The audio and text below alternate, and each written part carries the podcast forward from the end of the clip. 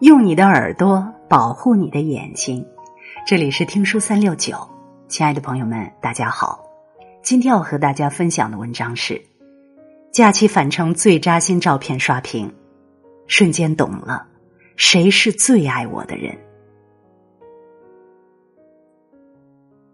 假期转眼结束，返程时刻也是考验后备箱的时刻。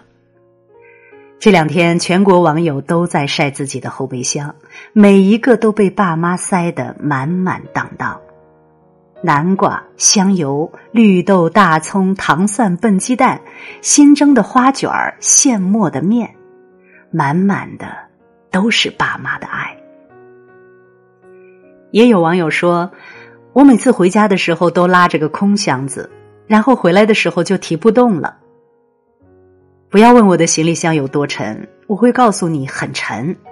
我妈可能觉得我在外面会饿死，外面明明什么都有，但他们就是担心我吃不饱。所谓父母，就是那个竭尽全力给了你全部，还生怕不够的人吧。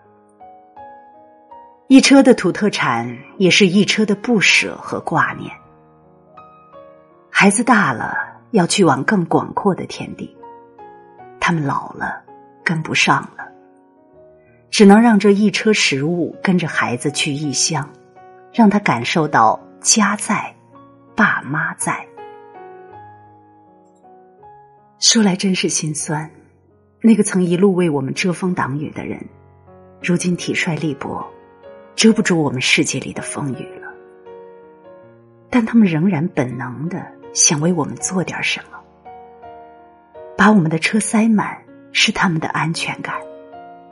就像小时候，他们看着我们把碗里的饭吃完。昨天我还看到一个图，很感慨：一个黑龙江的老爷爷习惯在台历上记事，孙女无意间发现，十月一日那天他写的是：“孩子们都回来了，救人。”简单几个字，却看得人泪目。人年纪大了，格外盼团圆。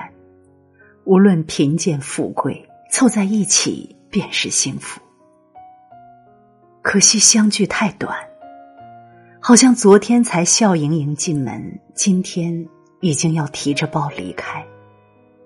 那个好不容易盼来你的人，又要满怀不舍的送你走。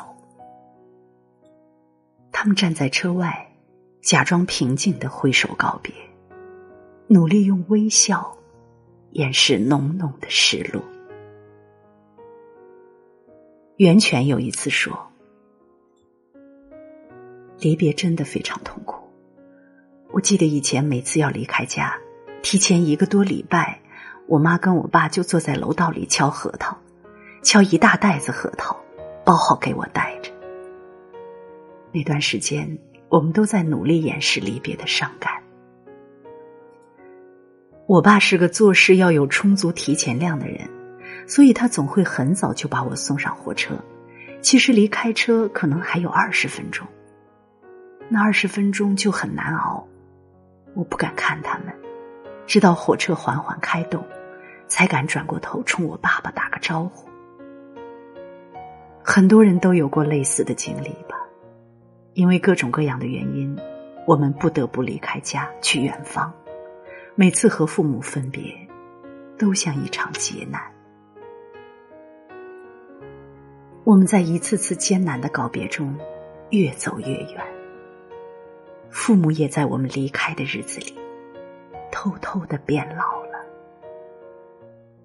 每次回家，我们都会发现，他们背更驼了，头发更白了。耳朵更背了，反应更慢了。有时真希望时间能停下来，别再让他们变老了。可惜时间从来不听话。之前网上有一个用 A 四纸算时间的图，很让人惊心。你可能也看过，如果一个格子代表一个月。三十岁的人生是这样的：如果你一个月见父母两次，那么能和他们在一起的时间，其实只有这么短。假如你们一年只见一次面，结果就是这样。生命如此短暂，我们和父母之间的缘分，可能远没有我们想象中那么长。人生有很多残酷的事。其中之一就是，终有一天，我们要和父母永别。在一篇写返程的后备箱的文章后面，我看到了一个读者伤感留言：“妈妈以前也是这么做的，可是妈妈现在不在了，真是难过。”妈妈在的时候，我们往往也不觉得那一车南瓜、黄豆有多好。但当他再也不可能给你装一粒黄豆，你才会感受到那是怎样的悲伤。一个朋友的母亲去世一年了，他至今都不太习惯。家里的猫需要照顾，他会下意识的想送到妈妈那里。看见妈妈喜欢的水果。会忍不住想给他买。孩子学校有什么趣事，也总想跟他分享。只是转念一想，妈妈已经不在了。他说：“每到这时，便悲伤难耐，也才真正知道，妈妈不在了，意味着什么。那不是世界上少了一个不起眼的老人。”而是儿女的很多感情没了寄托，很多心事没了着落，很多习惯不得不割舍。所以呀，如果你的父母还在，还能跟你有一搭没一搭的说说话，能费尽心思的把你的后备箱装满，请一定珍惜这幸运。你有没有想过，我们离开之后，父母在过怎样的生活？前阵子，一个读者阿姨给我留言，说她退休之后格外感到孤独，经常一个人起床，不知做什么好，感觉空气都是闷的。他儿子工作特别忙，一般一个月只回家一次，每次也都是放下包，匆匆吃顿饭，就又背上包离开了。他有很多话都还来不及说，他的车就开走了。有时他会想给儿子打个电话，又怕打扰他工作。他特别怀念孩子小时候，每天围着他妈妈妈妈的说这说那。这可能是很多老人的生活状态：出门一把锁，回来一盏灯，没什么人说话，更不知道世界发生了什么。出门买一把小葱，一个星期还没吃完。有的老人一个人住，连澡都不敢洗，怕滑倒了起不来。知乎上有网友讲他的姥姥和姥爷。我小时候，姥姥姥爷已经很老了，他们为了省电，屋里不开灯，两个人静默的坐着，谁也不说话。后来，姥爷得了老年痴呆，走了。第二年，姥姥也去了，糖尿病综合症。他们没和我讲过是不是孤独，我只是能感受到，他们越老，活的就越不好。是的，世上第二件残酷的事就是，人越老，活的就越不好。身体衰弱，头脑僵滞，生活枯燥，身边没人，内心孤独。他们开始特别需要孩子，但他们不肯说。中国式父母都有一种超强的自觉，就是不能给孩子添麻烦。我邻居阿姨去年被车撞了，挺严重，当时就躺马路上起不来了，住了一个月院才好起来。后来我问他：“那天躺在马路上时，心里在想什么？他说：“我就求老天爷呀，千万别让我瘫痪，别变成孩子后半生的负担。”他女儿在一边说：“瘫痪我就伺候你呀。”他哼了一声：“我宁可直接撞死。”这就是中国的大多数父母，不管多难，他们都希望自己扛过去。他们宁可撞死，也不愿变成儿女的负担。他们在你不需要的时候，会自觉的开启隐身状态，生怕给你添麻烦。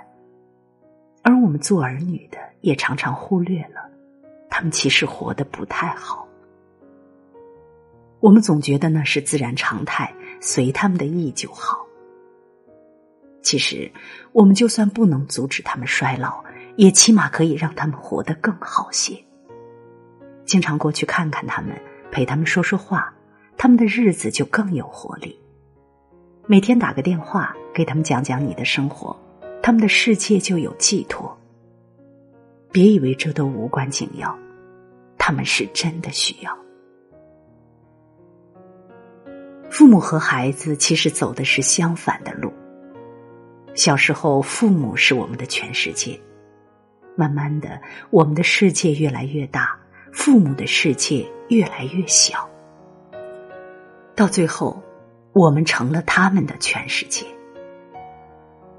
小时候，每次妈妈出门，是我们哭喊着不让妈妈走；现在变成看父母满心不舍，还强笑着跟你挥手。他们嘴上说着“放心走吧”。心里想的却是：你可不可以不要走？我们其实心知肚明，只是人生有时不由己。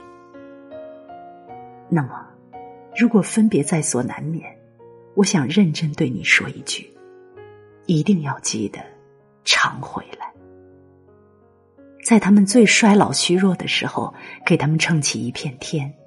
因为他们曾拼了命的把最好的给你，点个再看吧，祝天下父母幸福安康。